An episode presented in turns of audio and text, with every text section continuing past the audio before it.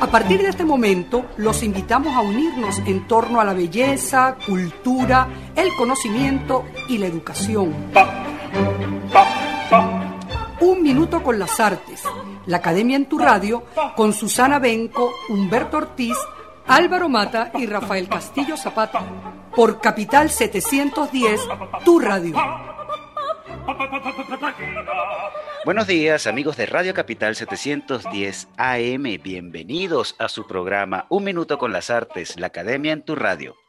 Esta mañana estaremos acompañándoles Nelson Rojas y Raúl Sánchez en el control, edición y montaje, Jorge Duque en la producción y coordinación de la estación, Valentina Graciani en la producción del programa, y frente al micrófono Susana Benco, Humberto Ortiz, Rafael Castillo Zapata y Álvaro Mata todos bajo la dirección de Radamés Lebrón.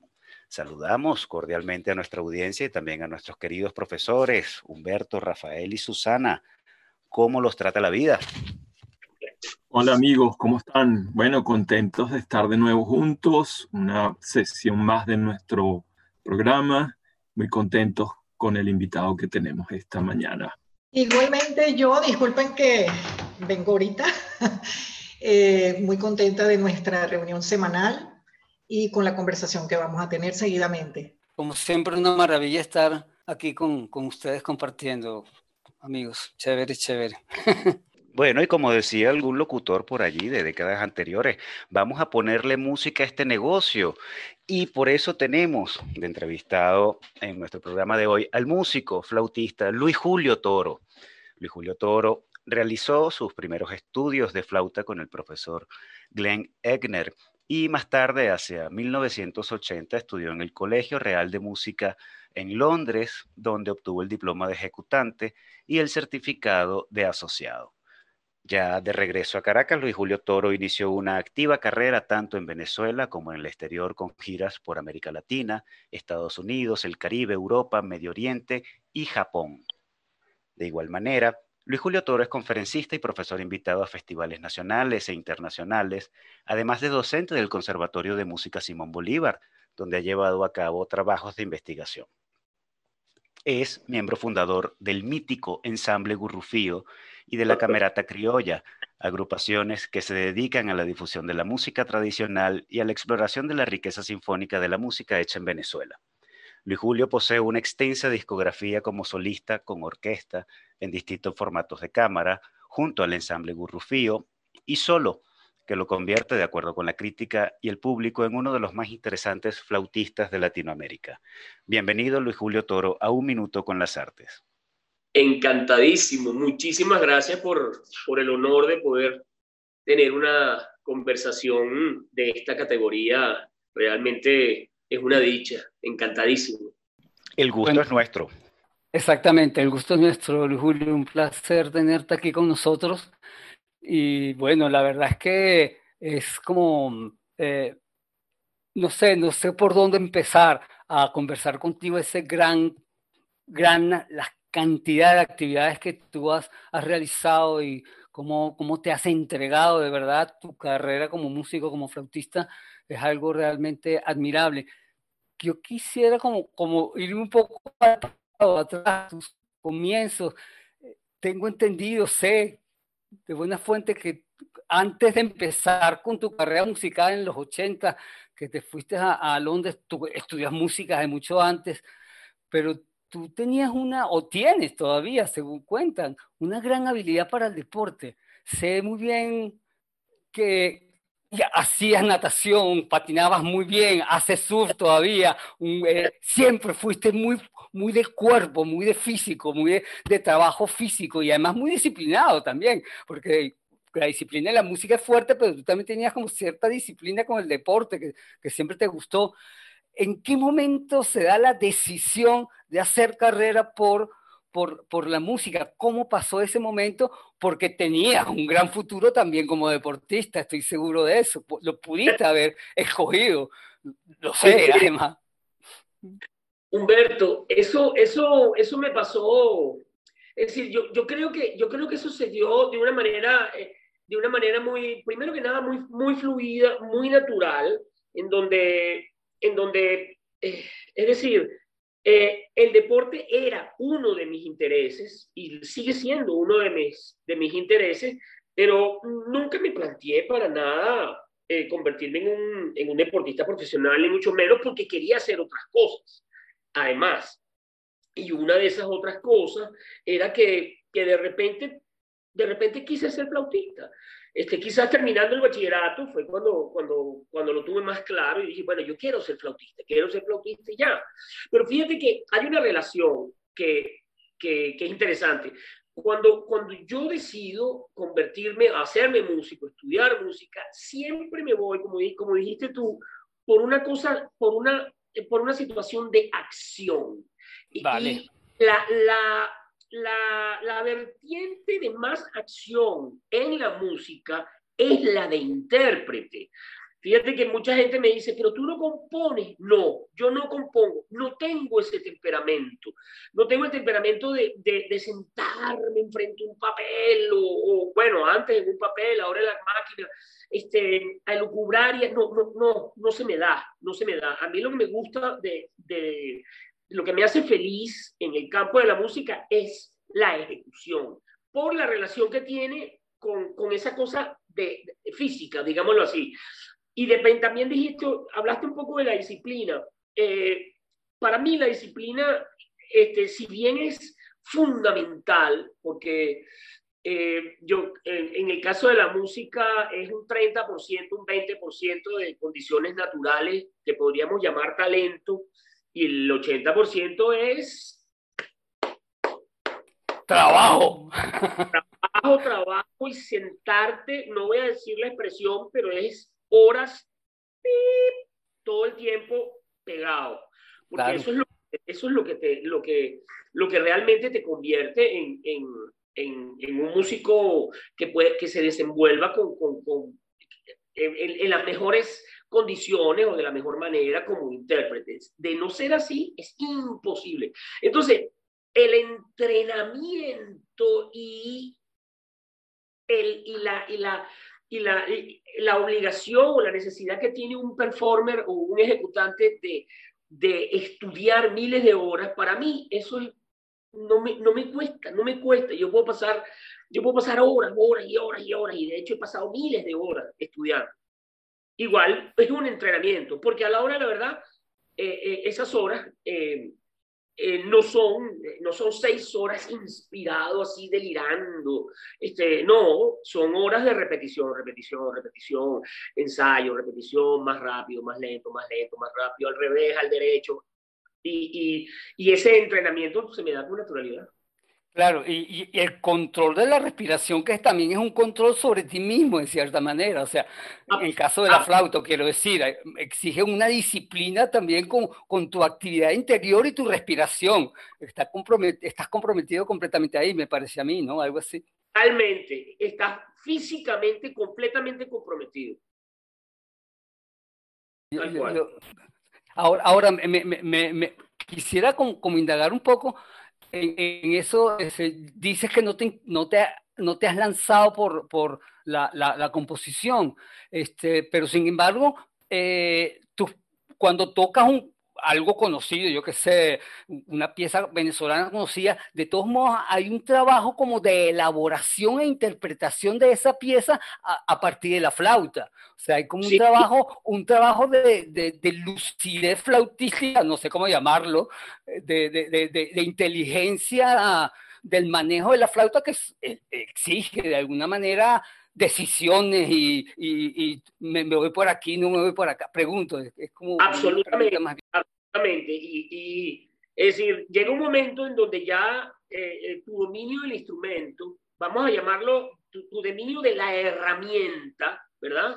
Que en este caso es la flauta, ese dominio te permite entonces introducir eh, elementos que, que, pertenecen a ti, eh, ideas que son tuyas, maneras que son tuyas, formas de tocar que son tuyas. Ahora, eso sucede después de un, de un buen tiempo que le has dedicado a poder manejar el, la herramienta, que la herramienta es la flauta. Sí, es como un poco como los cantantes con su voz, que llega un momento en que ya pueden jugar con su voz no solo cantar ópera, sino bajar música popular, volver a esto, cambiar de estilo, usar la voz de tal manera. Supongo que con el flautista pasa algo bastante parecido, ¿verdad? Exactamente igual, es que es exactamente igual, solo que en lugar de estar cantando, estás cantando pero a través de la flauta. Es lo mismo. La, la flauta se convierte en tu voz. Qué, interesante eso, qué lindo eso que dice. en tu decir. En la India, que tiene, es un país en donde la música clásica hindú tiene un nivel, un nivel de virtuosismo realmente sorprendente. Es una cosa, el, el virtuosismo al que llegan los hindúes. Es absolutamente obligatorio estudiar canto. Lo primero que tú haces, cuando tú tomas la decisión de dedicarte a la música, tienes un gurú en el que, con el que vas a estudiar canto. Una vez que tú has estudiado canto, después de un tiempo, entonces te tienes un instrumento, una flauta, una cítara, la percusión, lo que sea. Pero primero que nada, tienes que estudiar canto. Así tal cual. Claro, está muy, está muy claro para mí. ¿Sabías que no? Gracias.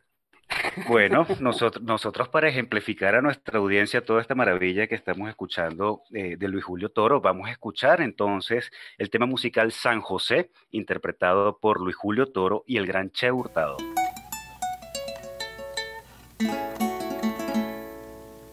Entonces, ¿qué vamos a tocar? San José. San José. Sí. ¿Qué tono? Do mayor. Ok.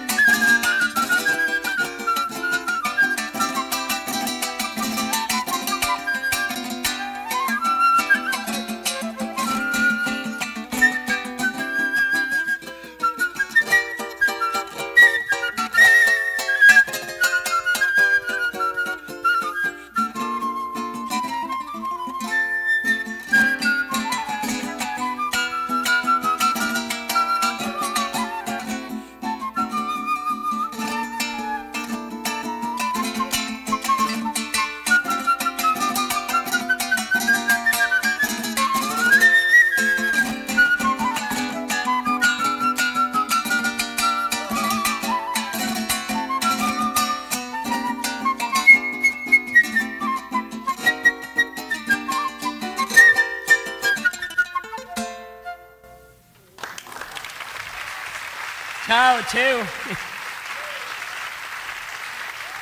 Gracias. Muchas gracias. Acabamos de escuchar San José con los maestros Luis Julio Toro y Che Hurtado. Con Luis Julio Toro estamos conversando en la mañana de hoy y bueno, démosle el turno a Rafael a ver qué tiene entre sus fuegos. Bueno, estamos muy contentos de tener a Luis Julio. Además, ya los radioescuchas han percibido el, entusiasmo con, con, el que habla Luis Julio. Así ese entusiasmo que demuestra hablando bueno, lo demuestra en su experiencia vital y de profesional de la música. Y bueno, en, ese primer eh, trayecto de conversación, eh, eh, nuestro querido Humberto condujo la, el diálogo hacia la figura misma de Luis Julio como instrumentista, como, como un hombre, bueno, muy disciplinado, que se entrena a sí mismo, eh, que había un vínculo inicial con el deporte, etc. A mí me gustaría entonces tocar otro aspecto muy interesante de, su experiencia, que es precisamente quizás por lo, por lo que más lo conocemos, que es su participación en grupos como el ensamble Gurrufío.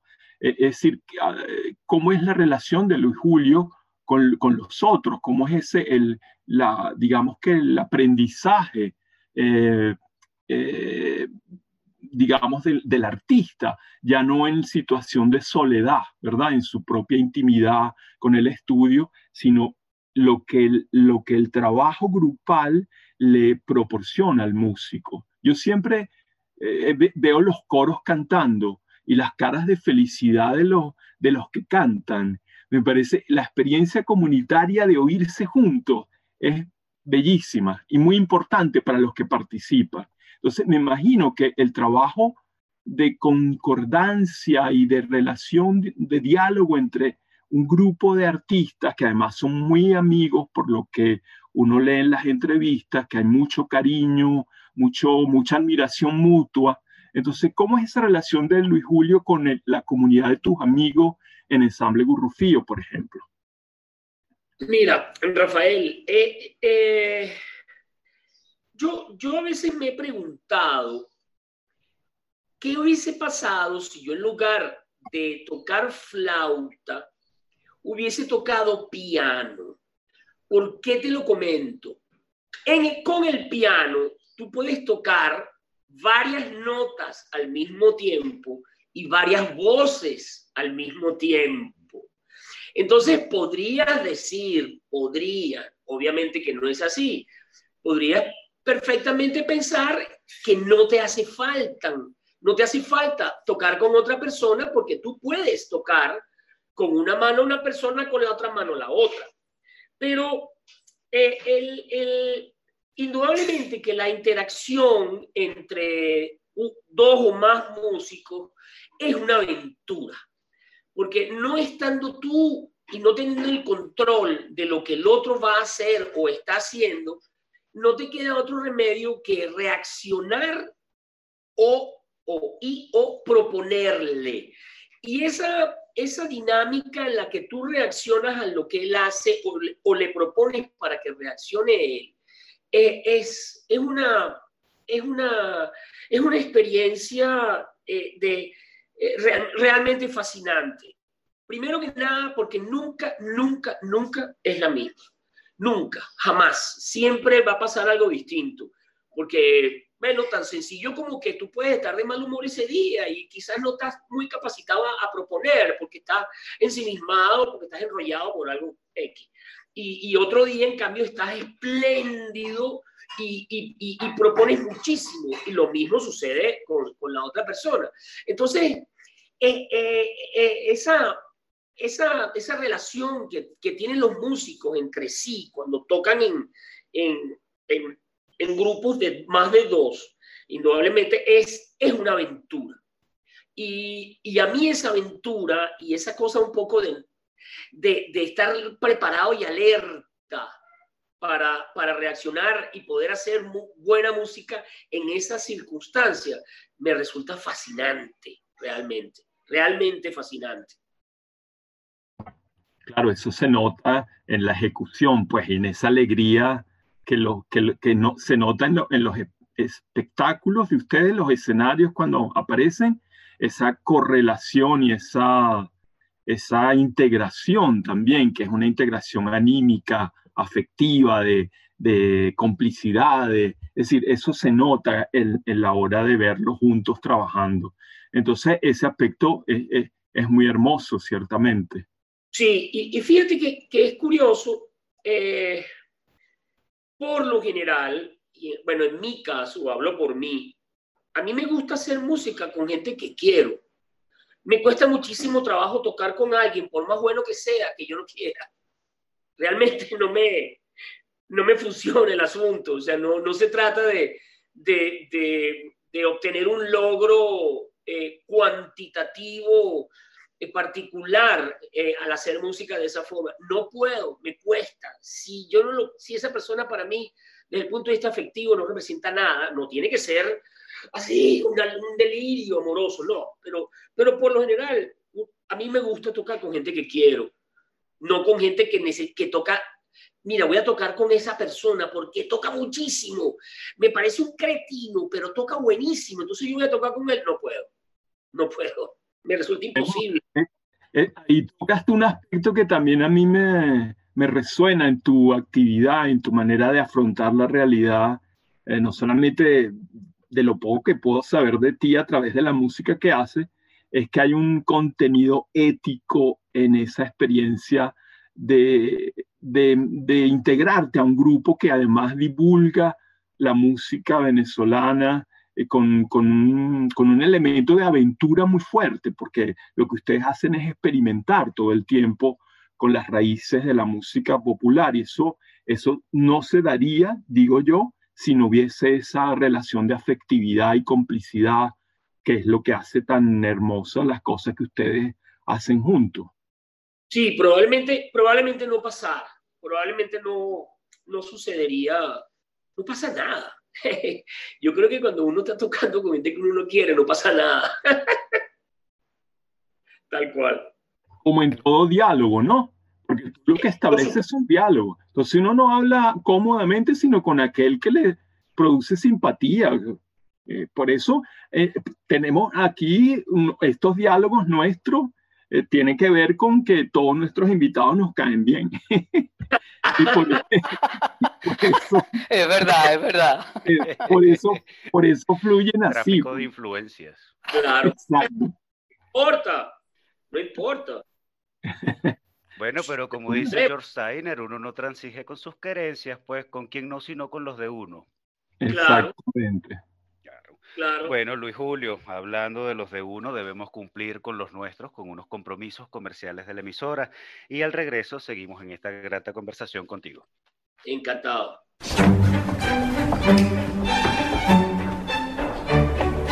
No se aparten del dial. Ya regresamos en Un Minuto con las Artes.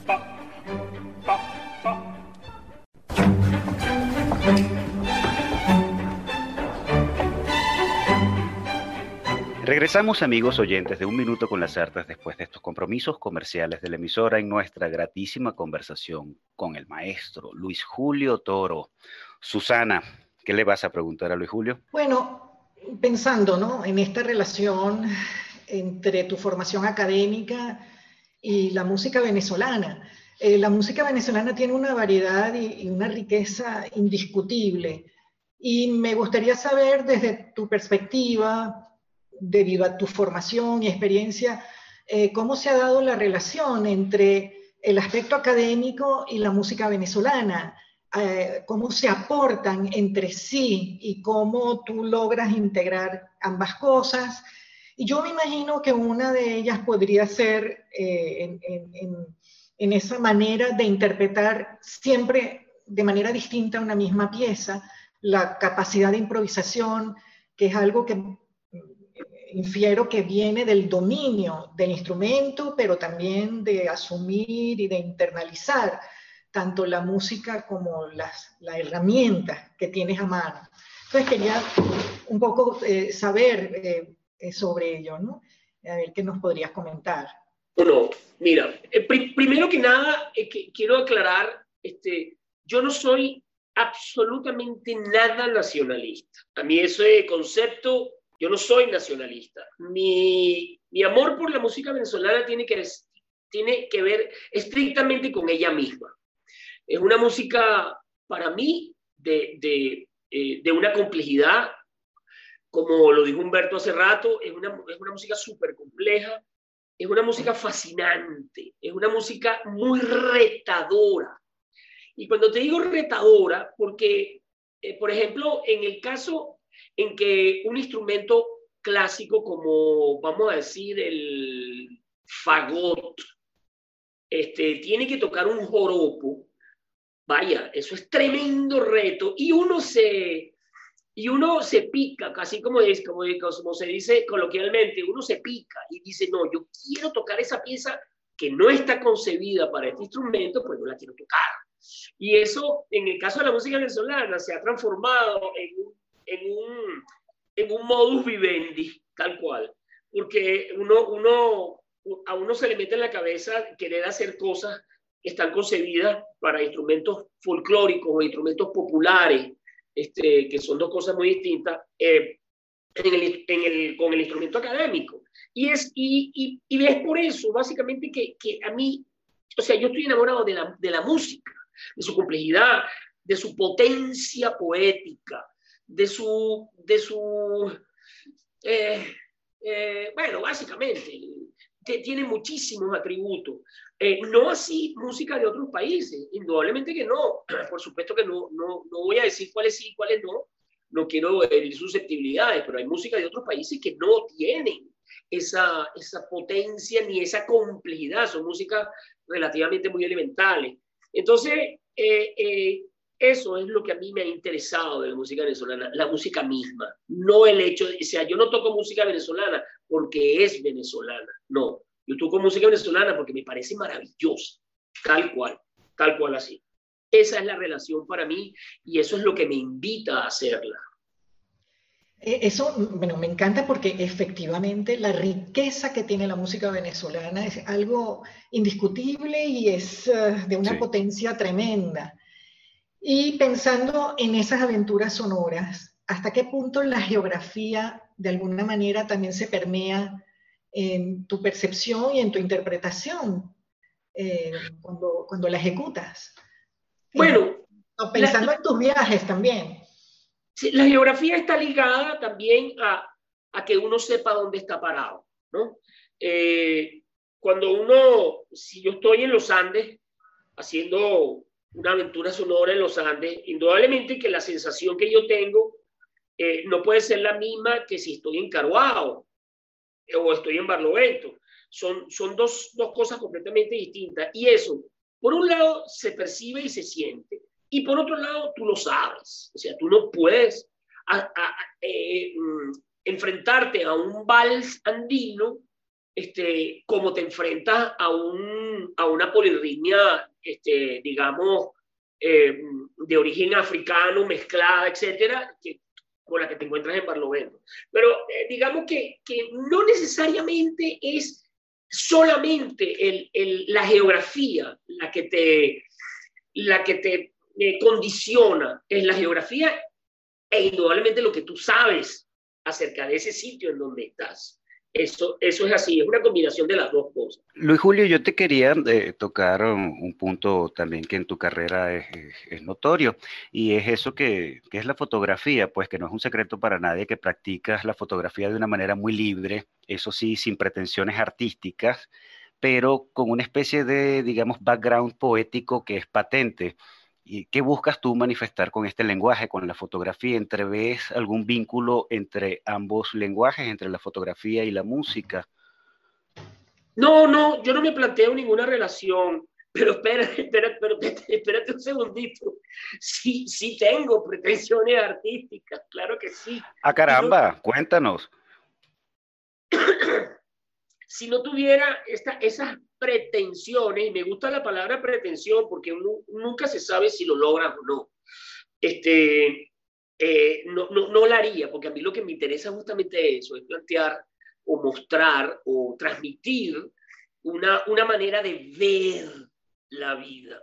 Eh, a través de a través de la interpretación yo puedo transmitir una manera de escuchar y una manera de sonar.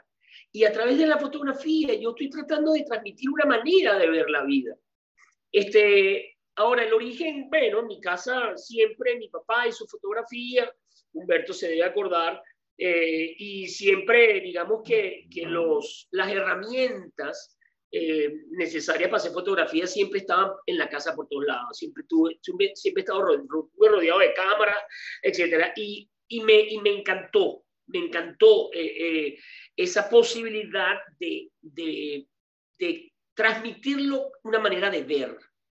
Y eso es lo que, bueno, y fíjate que, que, si, que si tenía pretensiones, eh, iba a ser una exposición individual, este, chéverísima, grande, en, en, marzo de este año y no se, y no se pudo hacer. Una, y, y, y están publicadas en un libro que hice junto a Juan Vicente Carrillo, Otto Gómez, Javier Mesa como fotógrafo y yo, que se llama Reliquias Vivientes del Llano.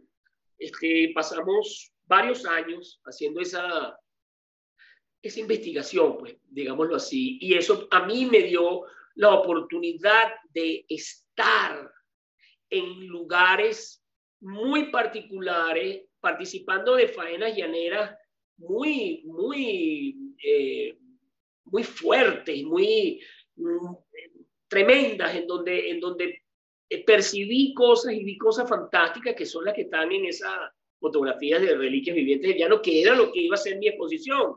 Entonces, bueno, nada, tendré que esperar, tendremos que esperar, mejor dicho, a que, a que se puedan hacer esas cosas. Otro aspecto, eh, eh, Luis Julio, y ahora que, que, hablamos de los viajes por, por todo el país, es que tú dices ser un corotero, un juguetero incurable. Eso, esa, esa manía, ¿hasta qué punto llega a ser manía? ¿Es un hobby? ¿Es coleccionismo? ¿Cómo es este asunto? ¿Viajas por Venezuela metiendo en ese morral de cuero curtido todo lo que te consigues por allí que te llame la atención? ¿Cómo es esto? Mira, eh, fíjate, eh, lo que sucede con, eh, o lo que ha sucedido con el programa de Aventura Sonora,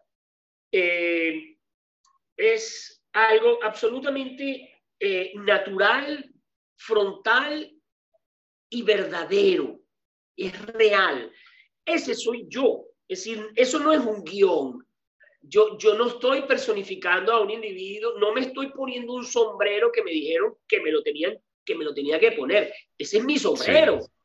Este, y esa es mi manera de, de, asumir la vida. Este, y si soy corotero, si soy corotero, ¡uh! me encanta. Pregúntale a mi esposa si no soy corotero.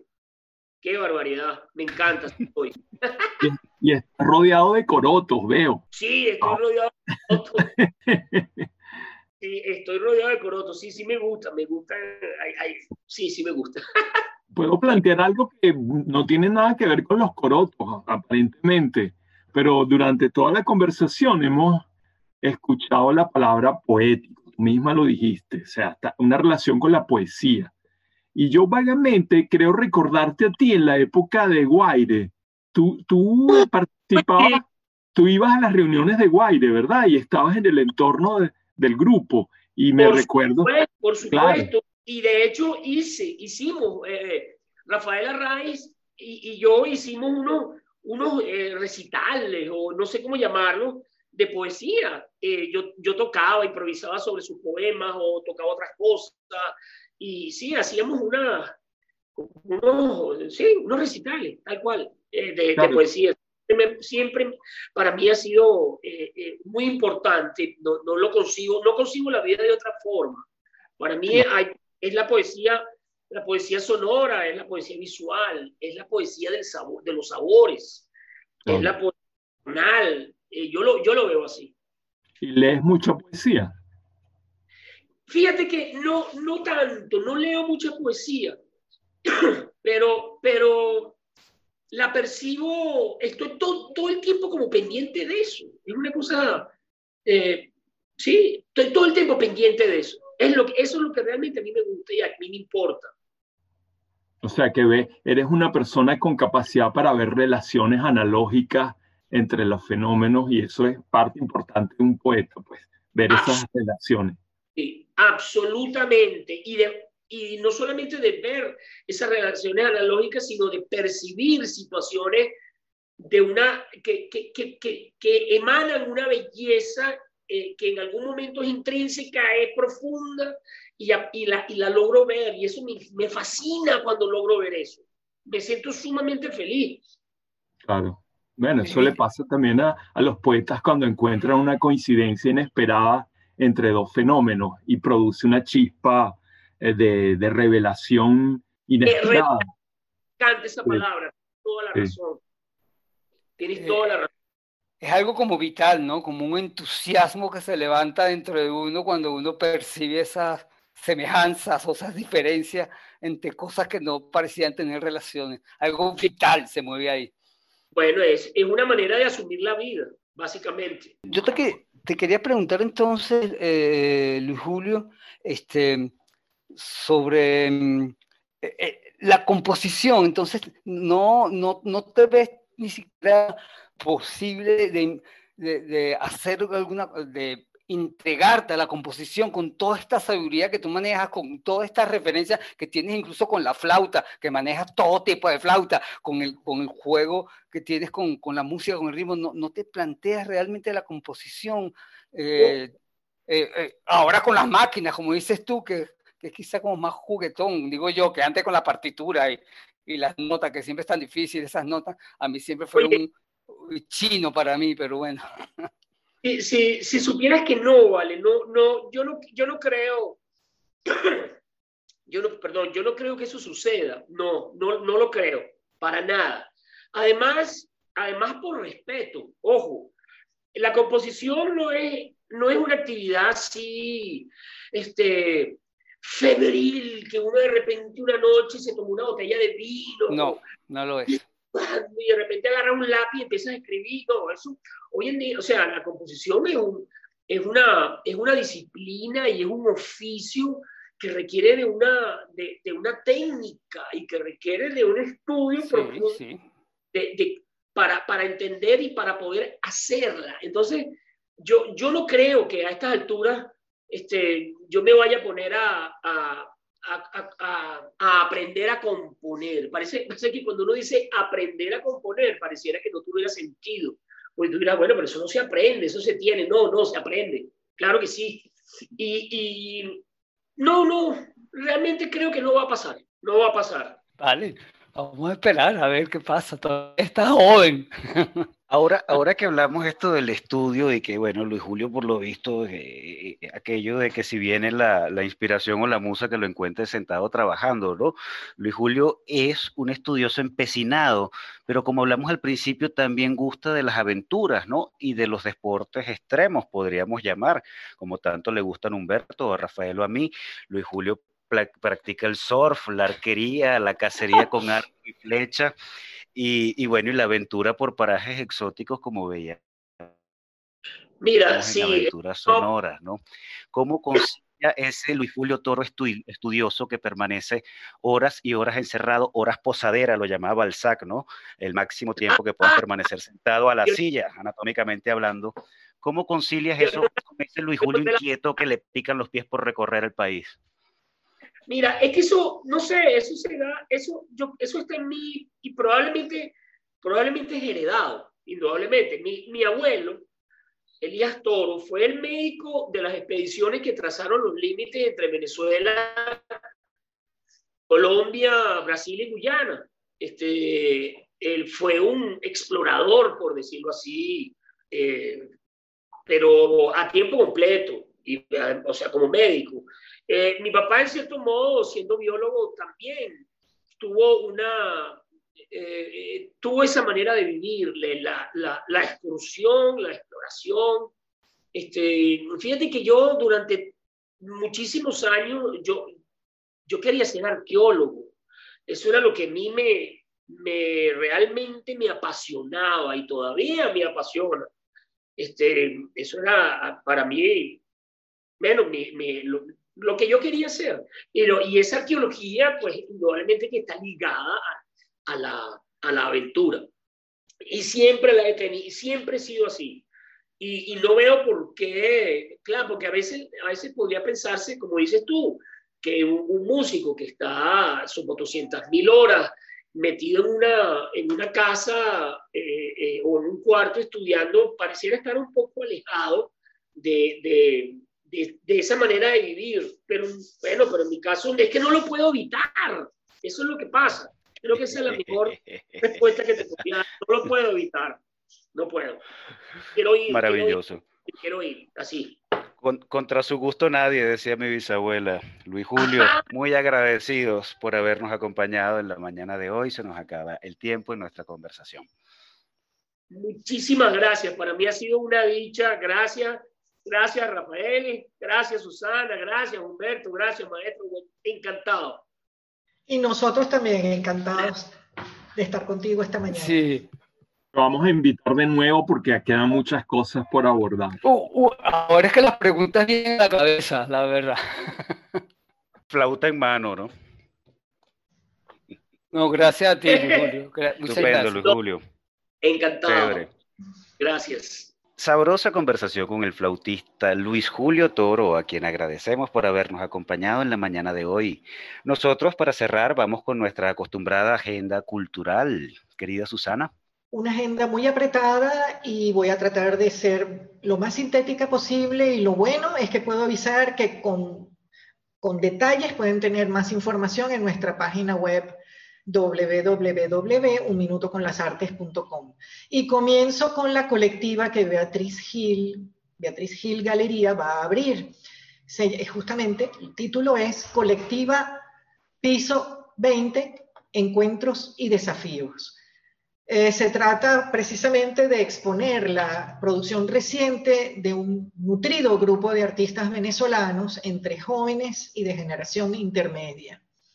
La curaduría, como eh, fue hecha por Ruth Auerbach, y justamente la intención es precisamente ver los argumentos y los enunciados de la contemporaneidad a través de esta eh, este abanico, vamos a decir así, de propuestas heterogéneas que se están dando en el panorama actual del arte en Venezuela.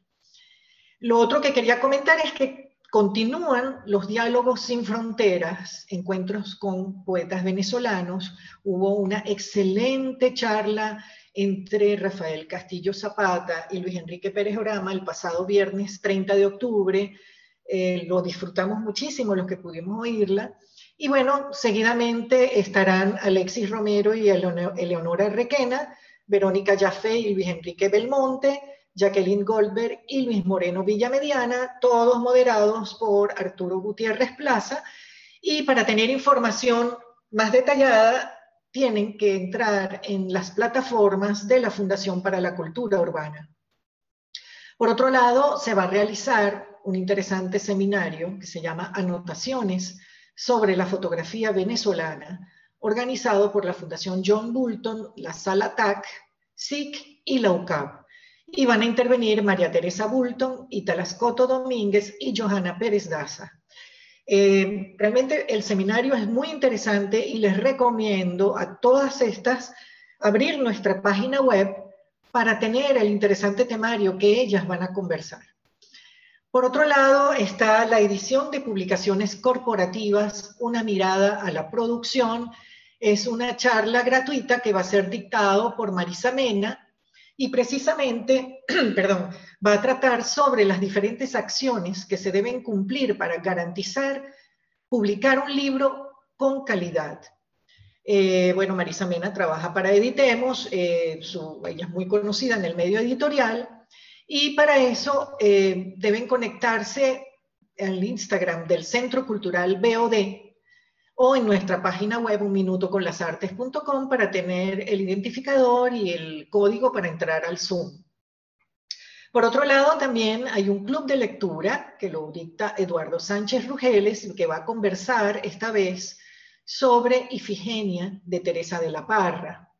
Esta conversación está dirigida a todo público, estudiantes como estudiosos interesados en el tema y está eh, bajo un gran programa o un gran eje temático que contempla varias, eh, varias conversaciones, que es comprensión de Venezuela a través de sus letras. Eh, serán dos sesiones, el 11 y 18 de noviembre, por Zoom. Y para mayor información y formalización de, registro y todo esto, deben escribir a clubdelecturainfo.gmail.com o al Instagram de Sánchez Rugeles, que es arroba e.sánchezrugeles.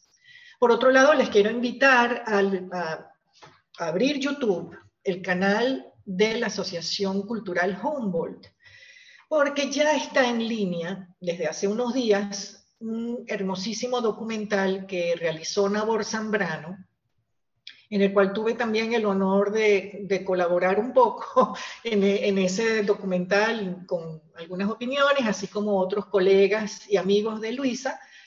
Se trata de un documental eh, sobre la artista Luisa Richter. Está precisamente ya en el canal de YouTube.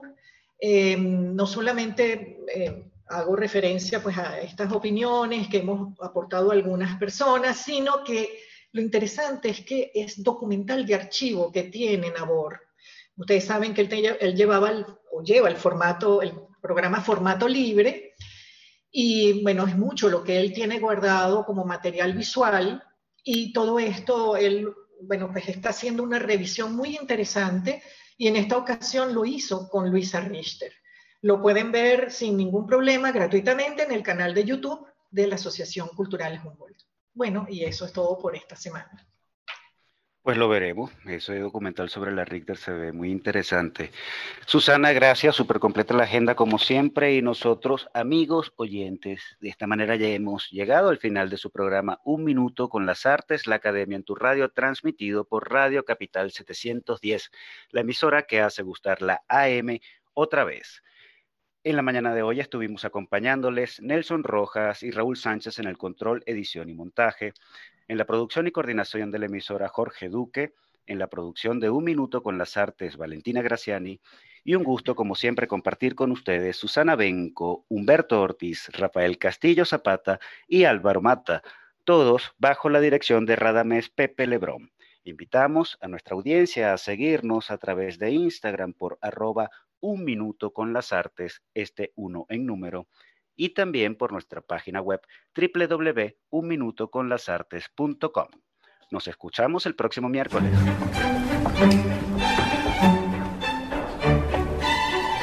Y hasta aquí, Un Minuto con las Artes. La invitación es para el próximo miércoles a las 9 de la mañana por Capital 710, tu radio.